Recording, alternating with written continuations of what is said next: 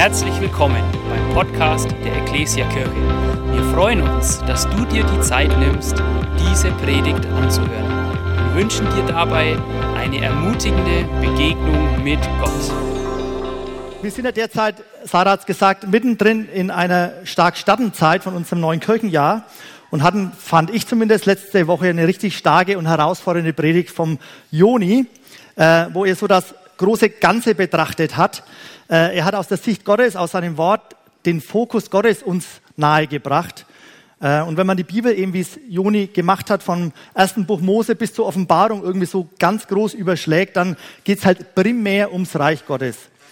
Und äh, daraus, dann hat er uns ein wenig herausgefordert mit seinen drei Gefahrenpunkten, die wir Christen hier in diesem Leben, wo wir hier auf dieser Erde sind, stehen. Und zwar äh, fand ich sehr herausfordernd, dass eben meine Erlösung, das war der erste Punkt, und meine kleine Kirche hier vor Ort, wo ich mitwerke, und meine Beziehung zu Gott zu sehr im Fokus habe und dadurch das große Ganze, eben sein Reich vergesse.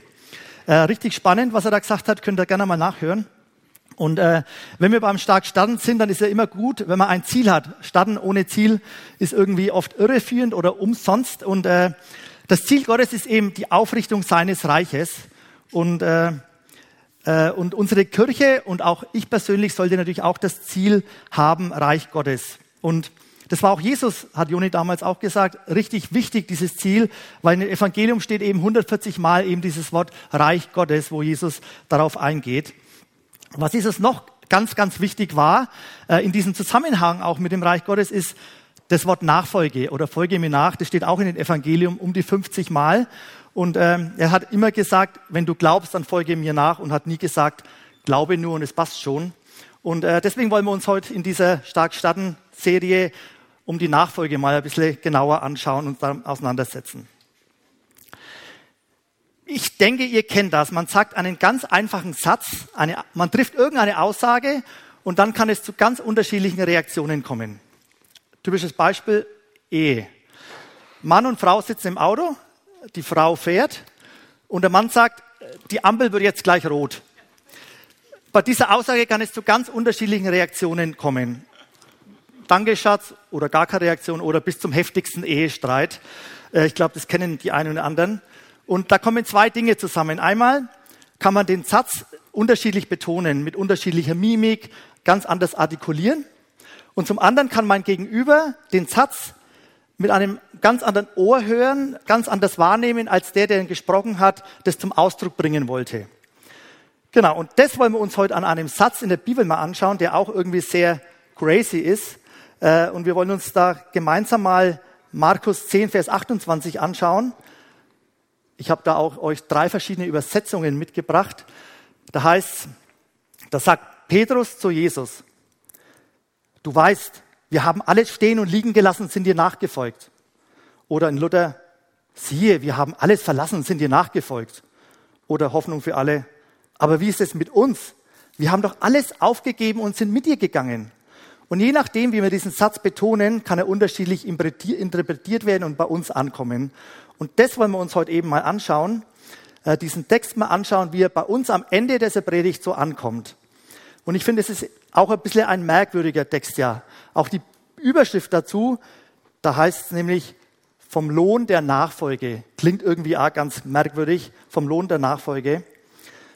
Wenn man aber mit Menschen spricht, die so einen Campus aufbauen oder eine Zweigstelle, wie zum Beispiel die Hilbertsteiner oder unser Tobias in Ingolstadt, der seit zwei, drei Jahren eine Gemeinde gründet, dann hört man immer Menschen sagen, die da mitmachen, Mensch, das ist schon echt, das kostet mir was, sich in die Kirche so rein investieren, damit so eine Kirche entsteht. Wenn man so einen Campus aufbaut, glaube ich, kann man echt schon sagen, ich folge Jesus nach. Da sind wir richtig im Reich Gottes Bau dabei. Ich glaube, das ist einfach so. Und ich habe mich mit 19 Jahren Leben mit Jesus entschieden. Ich bin jetzt schon dann 37 Jahre dabei. Und ich muss sagen, es gab immer wieder Zeiten in meinem Leben, wo ich schon Gott gefragt habe, ey Gott, warum mache ich das eigentlich alles? Warum bringt es was? Lohnt sich das? Bringt das ganze Invest was? Oder verpasse ich nicht hier was auf dieser Erde, wenn ich dir nachfolge? Ich weiß nicht, ob ihr das kennt und euch auch manchmal diese Frage stellt.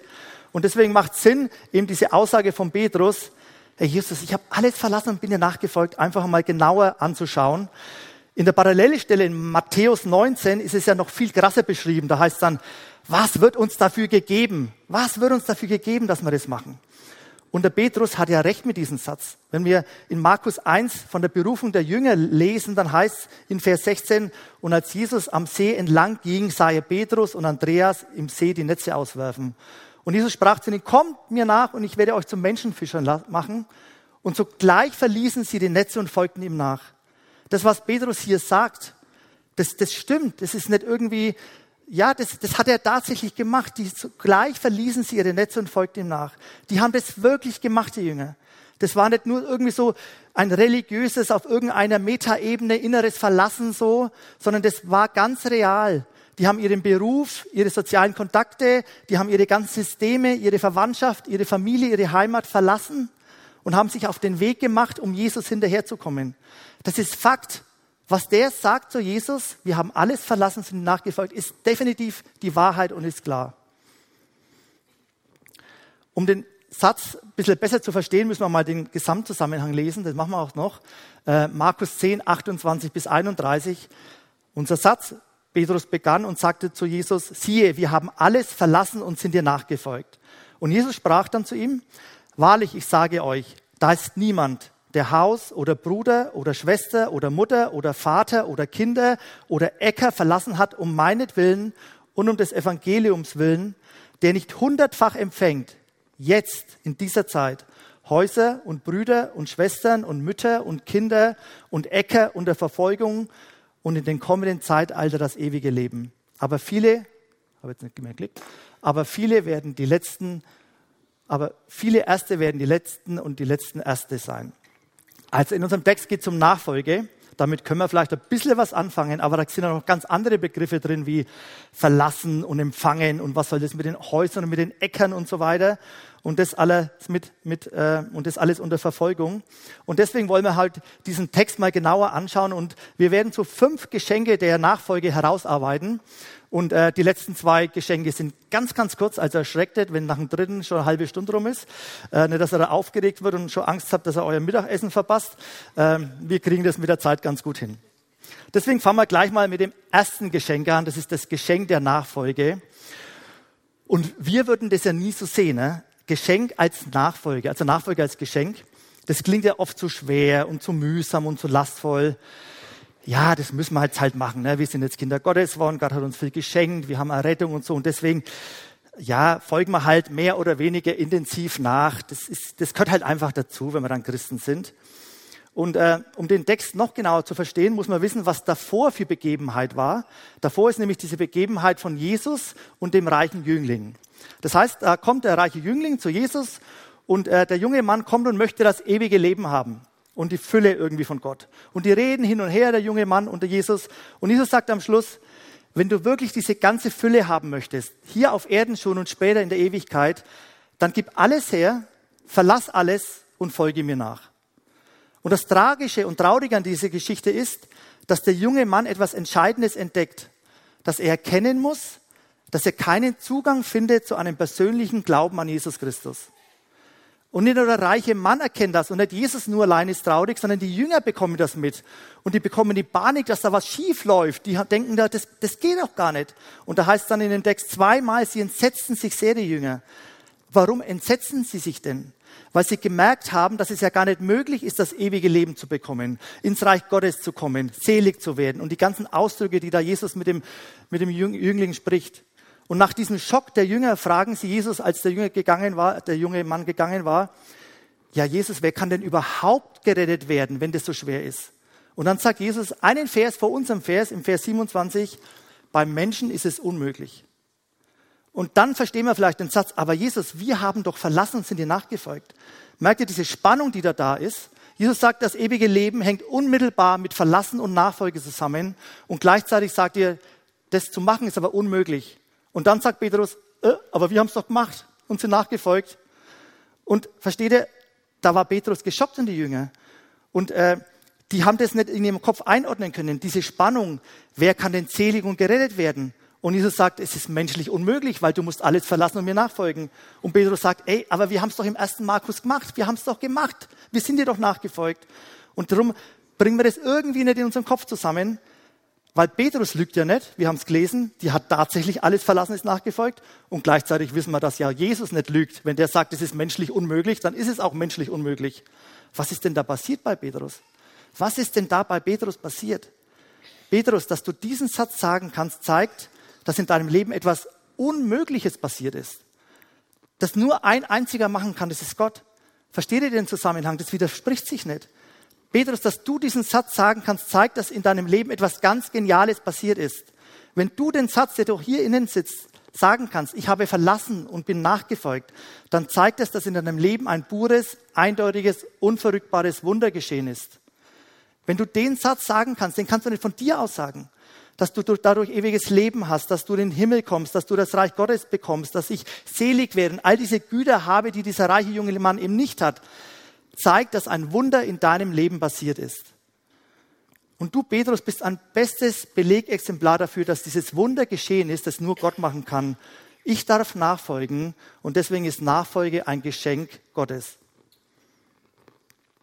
Und es kommt öfters in der Bibel vor. Paulus zum Beispiel, da gab es früher in Kirchen ja einen Gedenktag des Apostel Paulus am 25. Januar. Und da wurde eben auch genau Markus 10, 28 gelesen. Und da denkt man, ey, das passt doch nicht zu Paulus. Doch, das passt wunderbar zu Paulus. Dass Paulus später sagen kann, ich habe euch verlassen und ich bin nachgefolgt, ist ja gerade die Kernsubstanz seines Denkens. Dass er nie gesagt hat, das habe ich mir selbst gemacht. Ich bin Christ geworden, natürlich. Ich, starker Paulus, bin Christ geworden. Klar, es lag an mir. Nein, das war ja gerade in all seinen Briefen dieser Grundgedanke, dass er gesagt hat, ey Leute, ich war auf einer ganz anderen Spur unterwegs. Ich war in die falsche Richtung unterwegs. Und da hat mich Jesus stark angehalten auf der Autobahn und umgedreht und in die andere Richtung gesetzt. Das war die Kernsubstanz seines Glaubens. Das können wir auch lesen in 1. Timotheus 1, 12 und 13. Ich danke unserem Herrn Jesus Christus, der mich stark gemacht hat und für treu erachtet hat und mich ins Amt eingesetzt hat dass ich, der ich früher ein Läster und Verfolger war und ein Frevler war, aber dann bin ich zum Glauben gekommen. Nee, das stimmt nicht. Der letzte Satz stimmt nicht. Das heißt, aber dann ist mir Barmherzigkeit widergefahren, sagt er. Ihm ist Barmherzigkeit widerfahren. Und das ist es was, es, was es bedeutet. Wenn ich sagen kann, ich habe verlassen und bin nachgefolgt, dann ist es ein Beleg dafür, dass etwas Menschenunmögliches in deinem Leben passiert ist. Nämlich das Geschenk der Nachfolge, der Geschenk des Glaubens hast du geschenkt bekommen. Ich war mit 19 ganz anders unterwegs, habe einfach so gelebt, auch nicht schlimm und blöd, habe verschiedene Freundinnen gehabt und keine Ahnung was. Und letztes Wochenende oder letzte Woche durfte ich mit der Sabine 33 Jahre Ehe feiern in einer Treue zusammen zu sein. Das ist auch Nachfolge, natürlich.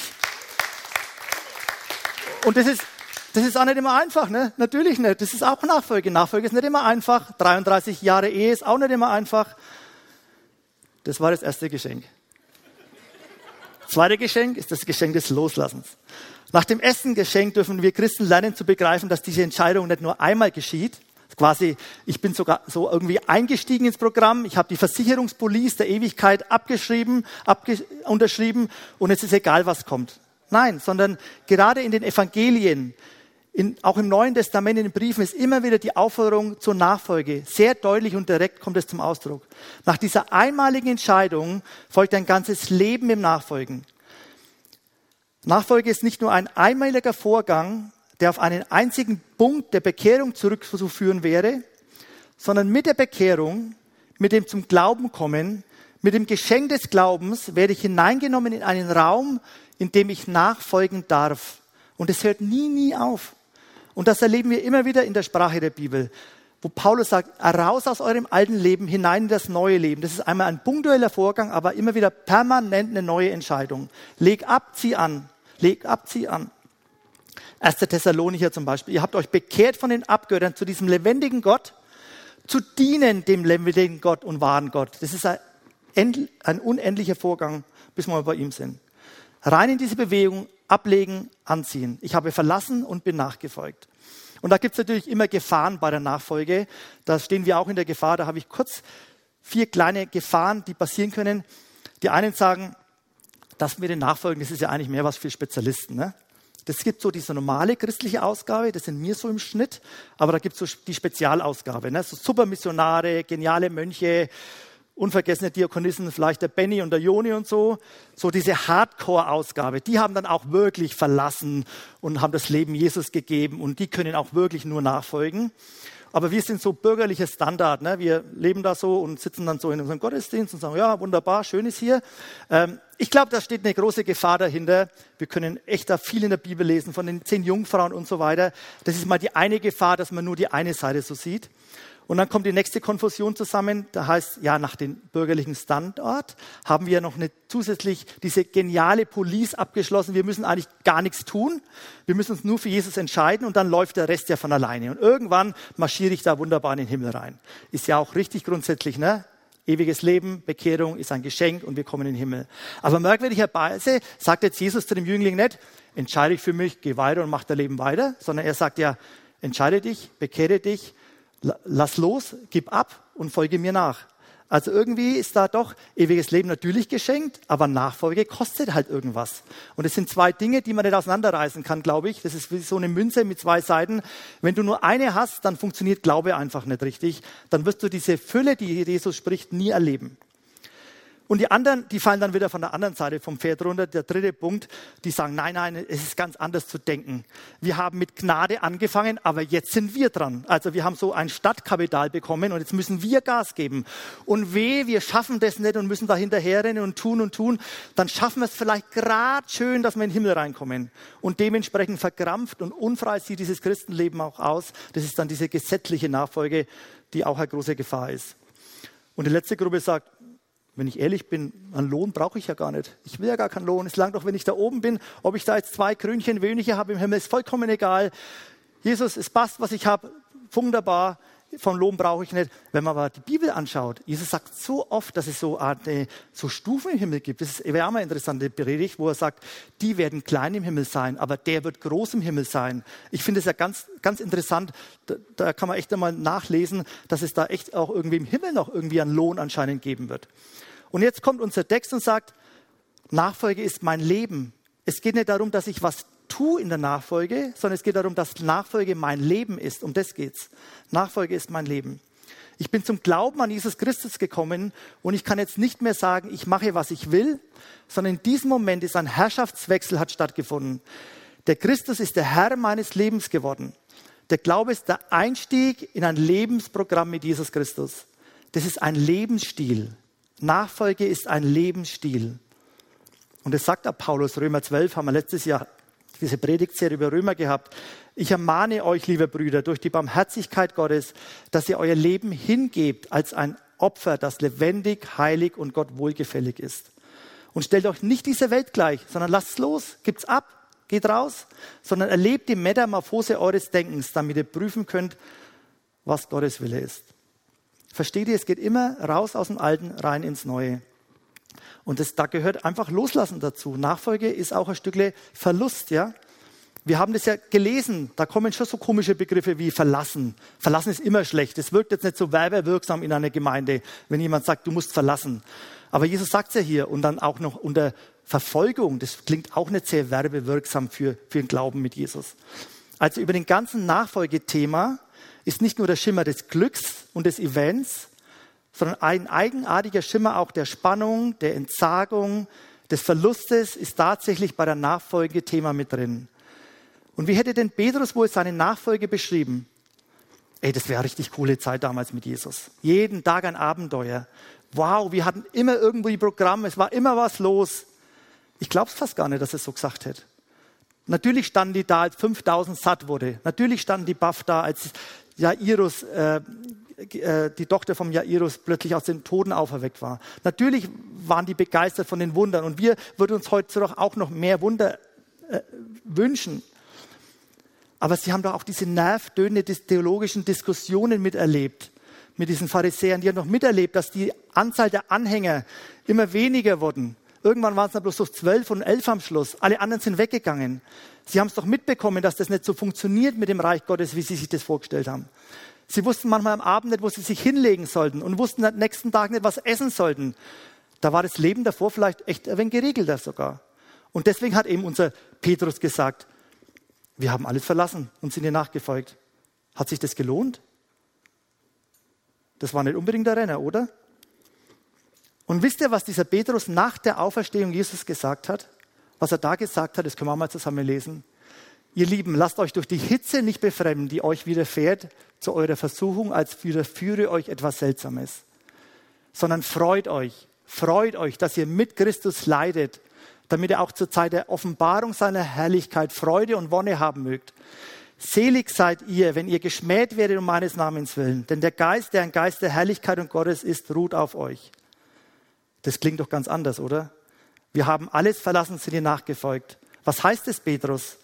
Der nachösterliche Petrus würde sagen, und wurden dadurch über alle Maßen beschenkt. Durch das Verlassen und Nachfolgen wurden wir dadurch über alle Maßen beschenkt. Und das gehört dazu. Darum sagt es ja auch Jesus, wer sein Leben verliert um meinetwillen, der wird es gewinnen. Und das ist eben echt real gemeint, nicht auf irgendeiner Metaebene, sondern ganz, ganz real. Und das lesen wir auch in der Bibel. Als in der Apostelgeschichte, als Barnabas seinen Acker verkauft, um das der Gemeinde zu geben, dann war der weg. Der war einfach weg, der Acker. Der war verloren, da war Feierabend. Der hat ihn auch in diesem Leben nicht mehr bekommen. Und als Paulus zum Glauben kam, war sein Kontaktnetz total abgebrochen. Seine Karriere war auf Null runter. Er musste von Null wieder anfangen. Er hat es tatsächlich erlebt, dass ein, sein Stück Leben weit weggenommen, verloren hat. Natürlich. Das erleben Tausende, Millionen Christen seit 2000 Jahren. Im Hebräerbrief lesen wir, da heißt, dass sie um des Glaubens willen ihre Häuser verloren hatten. Und wir hier, wir sind ganz, ganz weit weg von dieser realen Ebene. Was kostet es uns denn schon? Bei den wenigsten von uns bricht irgendein System zusammen.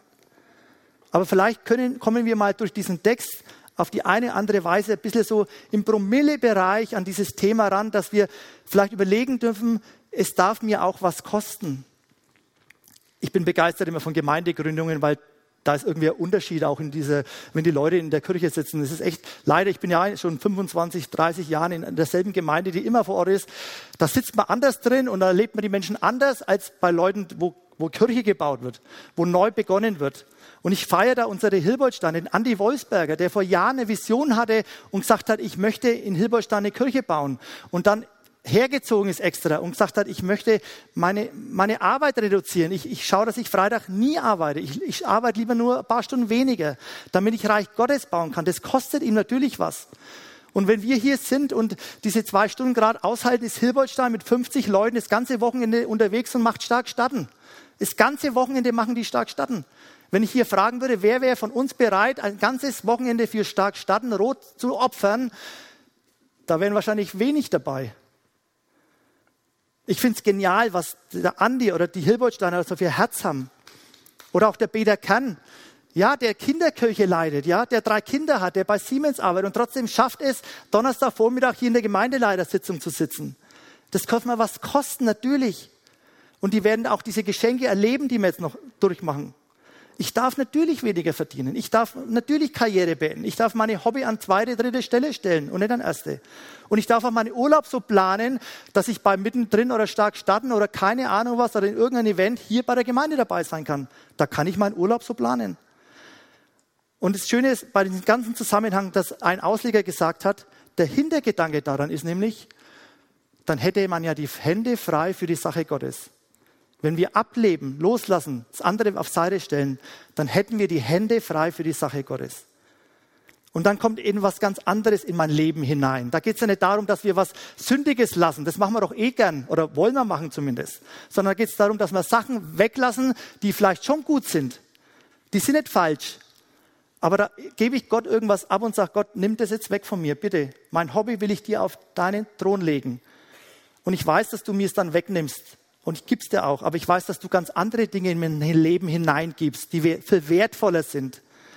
Und deshalb erlebt der, der im Nachfolgen und das Verlassen erfahren hat, sich nicht als bemitleidigendes Opfer, oh, wir haben alles verlassen und wer tröstet uns? Nein. Die großen Männer Gottes, die vieles verloren haben, die sehen sich nie als Opfer. Die haben immer Gewinn gehabt.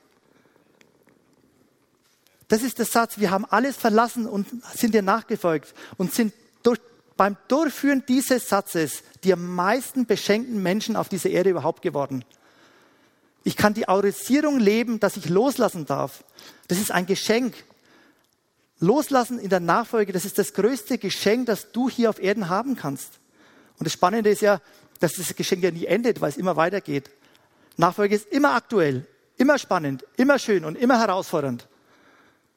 Und ich glaube, das sollte sich auch nach 20, 30 Jahren Christsein auch irgendwie sichtbar machen. Wir kommen zum dritten Geschenk, das ist das Geschenk der Gemeinschaft. Es ist ganz merkwürdig, dieser Text, dass Jesus ja sagt, ja, Petrus, passt, du hast alles verlassen und bist nachgefolgt, aber du bekommst ja auch ganze Haufen. Du bekommst ja auch ganze Haufen. Wir haben es ja gelesen, was er alles bekommt. Der nicht hundertfach empfängt in dieser Zeit Häuser und Brüder und Schwestern und Mütter und Äcker und später auch sogar noch das ewige Leben. Genau, tun wir uns mal auf diese ersten Sachen da, auf dieses Weltliche konzentrieren, ja. Wir sagen immer, ja, Jesus ist schon klar, wir bekommen viel, wir kommen das ewige Leben. Aber die anderen Punkte wie Häuser und Äcker und Brüder, das wollen wir ja gar nicht hören. Jesus, das passt schon. Wir, merkwürdig, wir glauben, das, was so weit weg ist, das glauben wir, dass Gott Hütten für uns baut und dass wir in Ewigkeit sind und dass wir mal entrückt werden, das glauben wir alles. Aber wenn Gott sagt, aber jetzt in dieser Zeit bekommst du Geschwister und Brüder und Häuser und Äcker, das sagen wir, das ist zu viel für uns. Gott, das wollen wir nicht. Uns langt das andere. Aber es steht ja da, dass ihr nicht jetzt empfangt, hundertfach, ja? Das hat Gott gesagt, ich habe das geschrieben und das werdet ihr erleben. Und was für komische Liste das ja ist. Häuser, Brüder, Schwestern, Äcker. Hundertfach auch noch, ja? Es werden auf jeden Fall große Dinge hier genannt, die großen Wert haben, die mein ganzes soziales Leben ausmachen, von meinem Bankkonto zu den Beziehungen zu meiner Heimat.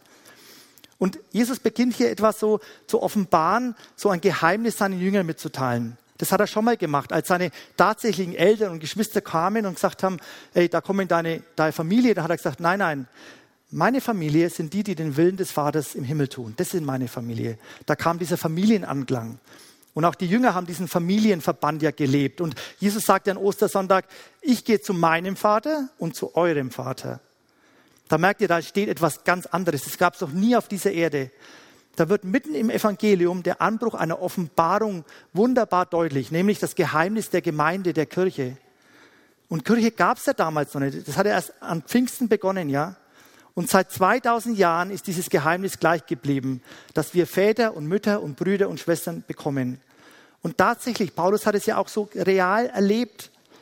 Er hat immer wieder gesagt, Wer sich für Jesus entscheidet, der kommt in diese große Familie rein. Der gehört zu den, ja, der, der gehört einfach zu, der hat dann plötzlich Brüder und Schwestern. Und das ist das Geniale, ne? wenn, er, wenn er sagt, äh, äh, wo, wo sagt das? meine lieben Kinder, die ich euch abermals unter Wehen gebäre, bis Christus in euch Gestalt gewinne. Da schreibt er von den Kindern, die er gezeugt hat im Glauben. Und, und das können wir doch auch erleben. Und in Römer 16 sagt er, und grüßt Rufus, den Auserwählten in dem Herrn, und seine Mutter, die mir auch eine Mutter geworden ist. Da hat er schon seine Mutter. Ein genialer Satz mitten im Neuen Testament von Apostel Paulus. Und wir leben es auch, auch wieder Hilbelstein. Wie unser Lukas, der hinten an der Technik da sitzt. Hörst du zu, ja, ne? Als seine Mama leider vor ein paar Jahren gestorben ist und er hier noch in Schule ging, ja, dann hat die Vera Lindner und die Familie ihn aufgenommen. Und ein paar Monate, Jahre später habe ich einmal mit der Vera gesprochen und gesagt, ja tatsächlich, ich bin für den Lukas wie eine Mama geworden. Das ist doch genial, in diesem Familienverband zu sein zu sein. Und du sagst, ja, Brüder, Schwestern, geht ja noch, wenn du die kennst, die neben mir sitzen. Aber wo sind denn die Häuser und die Grundstücke? Wo sind denn die eigentlich? die wollen wir auch haben. Missionseinsatz in Philippi. Paulus ist in Philippi, will missionieren und er hat leider kein Grundstück. Ne? Und hat sich gedacht, vielleicht gibt es ein jüdisches Grundstück, eine Synagoge, wo ich hin kann. Nein, die gab es nicht. Und dann treffen die sich dort am Bach in dieser Frauenbewegung. Und die Lydia kommt zum Glauben. Und dann sagt die Lydia irgendwann, Apostel 16, Vers 15, wenn ihr anerkennt, dass ich den Herrn glaube, so kommt in mein Haus und bleibt da. Da haben wir schon das erste Haus. Und dann geht's weiter. Philippi hat nicht so funktioniert alles. Die sind dann ins Gefängnis geworfen worden, Paulus und Silas. Und dann ist das Erdbeben gekommen. Der Kerkermeister hat sich dann bekehrt, hat sich taufen lassen. Und dann lesen wir, und der Kerkermeister führte in sein Haus und deckte ihn in den Tisch. Da haben wir schon das zweite Haus. Versteht ihr? Das ist real. Paulus hat es erlebt, dass die Häuser kommen. Der hat erlebt, dass gedeckte Tische da sind. Und es geht immer weiter so im Reich Gottes. Und ich glaube, wir verwechseln manchmal Gemeinde mit irgendeinem so Verein, mit einer Clique, mit einem Sympathie, fällt mir an das Wort. Gemeinde ist kein Verein, Gemeinde ist Familie. Und Familie und Kirche ist oft anstrengender wie Verein. Familie ist anstrengend wie Verleihen. Und vielleicht, hat auch jemand gesagt, vielleicht erleben wir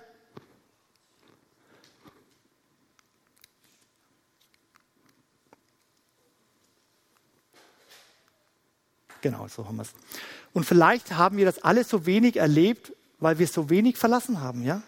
Vielleicht erleben wir das alles so wenig, weil wir so wenig verlassen haben. Und vielleicht erleben andere Christen in anderen Nationen unserer Tage diese Familie viel intensiver, weil sie um Jesu Willen viel mehr verlassen hatten.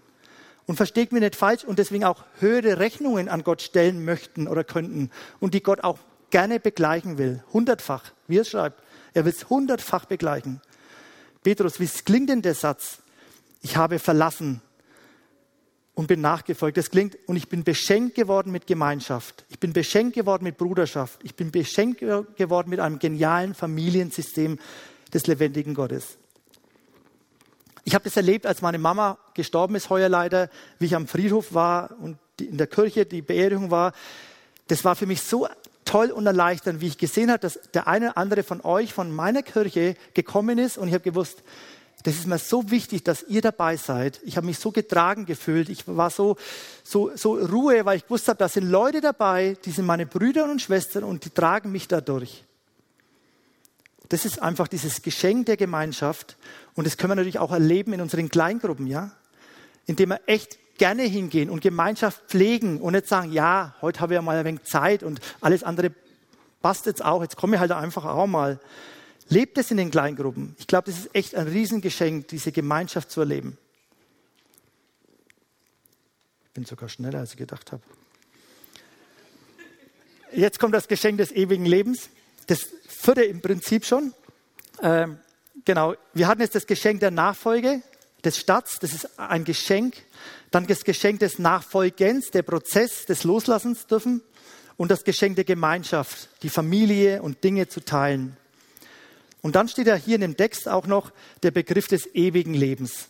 Ich glaube, das ist eine der schönsten Formulierungen in der Bibel.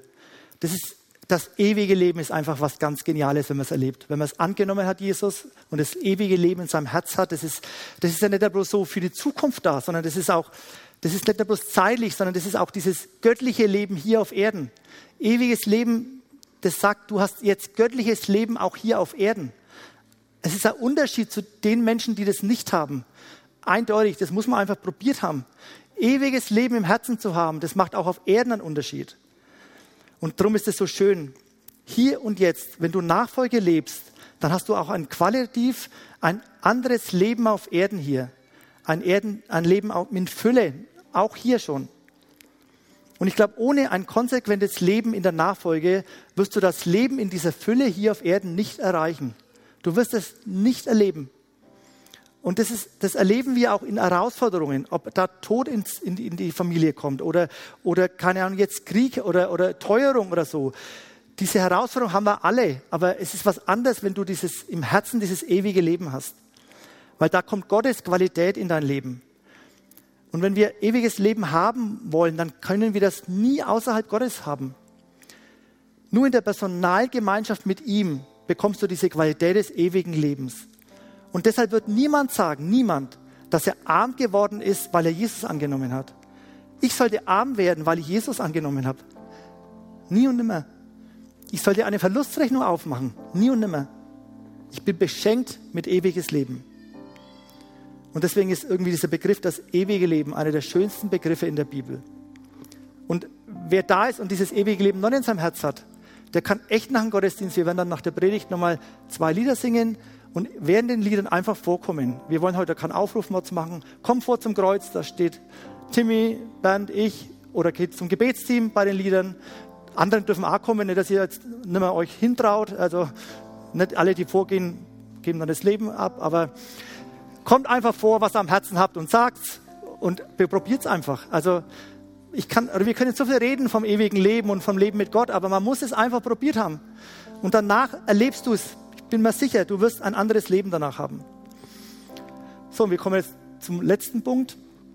Da war die Lobpreisband schon draufkommen. Das Geschenk der Nachfolge ist ein Geschenk der Liebe. Genau, wir haben am Anfang gesagt, wir wollen mal schauen, wie Jesus dem Petrus antwortet auf die Frage, hey Jesus, ich habe alles verlassen und bin dir nachgefolgt. Und Jesus hat gesagt, Petrus, wenn du den Satz sagen kannst, dann ist bei dir ein Wunder geschehen. Und Petrus, wenn du den Satz sagen kannst, dann bekommst du das Geschenk der Nachfolge, den Prozess, in dem ich dich begleite, dass du nachfolgen darfst dein Leben lang. Und dann bekommst du das Geschenk der Gemeinschaft, der, in die Familie Gottes hineinzukommen. Wenn du den Satz sagen kannst und du bekommst das Geschenk des ewigen Lebens, wenn du den Satz sagen kannst, ich habe verlassen und bin dir nachgefolgt. Aber eine Sache konnte Petrus noch nicht sehen, obwohl Jesus es schon zweimal angekündigt hat, nämlich seinen Tod. Er konnte es einfach noch nicht sehen, aber wir können es sehen. Und gleich nach unserer Geschichte heißt es in Markus 10, sie waren auf dem Weg nach Jerusalem hinauf und er sagte ihnen, was ihm widerfahren würde, seinen Jüngern. Und der Menschensohn wird überantwortet werden und sie werden ihn zu Tode verurteilen und sie werden ihn verspotten und anspeien und geißeln und töten. Und wenn man weiß, dass, dass das danach kommt, dann dann kann man die Frage oder diesen Satz, ich habe verlassen und bin nachgefolgt, nochmal ganz anders, anders sehen, vielleicht nochmal ganz anders interpretieren. Und vielleicht den Satz auch mal andersherum sagen oder vom anderen sagen lassen. Wer darf denn überhaupt sagen, ich habe alles verlassen und bin nachgefolgt? Wer, hat, wer darf denn sagen, ich habe alles verlassen? Wenn es einer sagen kann, dann war das Jesus. Wenn einer diesen Satz sagen kann, ich habe alles verlassen, dann war es doch Jesus. Da sagt er zum Petrus, Petrus, du hast ja gar keine Ahnung, was es heißt, alles zu verlassen. Du hast ja gar keine Ahnung, welche Gemeinschaft ich beim Vater hatte und ihn verlassen musste. Du hast ja gar keine Ahnung, was es bedeutet, dem zuzustimmen, auf diese bucklige Erde zu kommen. Du hast ja gar keine Ahnung, was es heißt, die Last dieser Welt auf sich zu nehmen. Du hast ja gar keine Ahnung, was es heißt, an dieses Kreuz zu gehen und wie ein Stück Vieh zu, zu verrecken, muss man echt sagen. Das hat er gemacht. Du hast ja gar keine Ahnung, was es heißt, alles zu verlassen aber ich, sagt Jesus, ich habe es verlassen. Und wenn wir fragen, warum hast du es gemacht, dann kommen wir zum Kern des Evangeliums, das uns doch hoffentlich immer wieder in unserem Innersten erschüttert und, und, und, und einfach begeistert, dass Jesus und Gott Vater uns tatsächlich liebt. Er hat es gemacht, weil er dich und mich liebt. Deswegen hat er verlassen. Deswegen ist er ans Kreuz gegangen, damit unsere Schuld getragen ist, damit wir Leben in Fülle hier haben können. Paulus sagt es in Philipper 2. Er, der in göttlicher Gestalt war, hielt es nicht für einen Raub, Gott gleich zu sein, sondern äußerte sich selbst und nahm Knechtsgestalt an. Er war den Menschen gleich und der Entscheidung nach als Mensch erkannt und erniedrigte sich selbst und ward gehorsam bis zum Tod am Kreuz. Das ist es. Wir singen an Weihnachten, Gott wurde arm für uns, damit wir durch seine Armut reich würden. Das konnte Petrus noch nicht sehen. Aber nach der Auferstehung hat er es gesehen. Und Petrus, wie klingt denn dieser Satz jetzt für dich nach, nach der Auferstehung Jesus? Und Petrus sagt, ich bin der Beschenkteste, den es überhaupt gibt. Ich habe das Geschenk der Umkehr und der Nachfolge erhalten. Ich darf das Geschenk der Autorisierung leben loszulassen. Ich darf das Geschenk der Gemeinschaft erhalten. Ich darf das Geschenk des ewigen Lebens bekommen.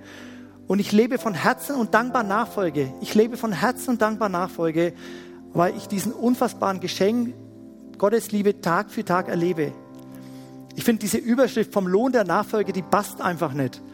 Da müssen wir die Überschrift müssen wir umändern. Das heißt, das Geschenk der Nachfolge soll jetzt heißen. Das Geschenk der Nachfolge ist was richtig, richtig Geniales.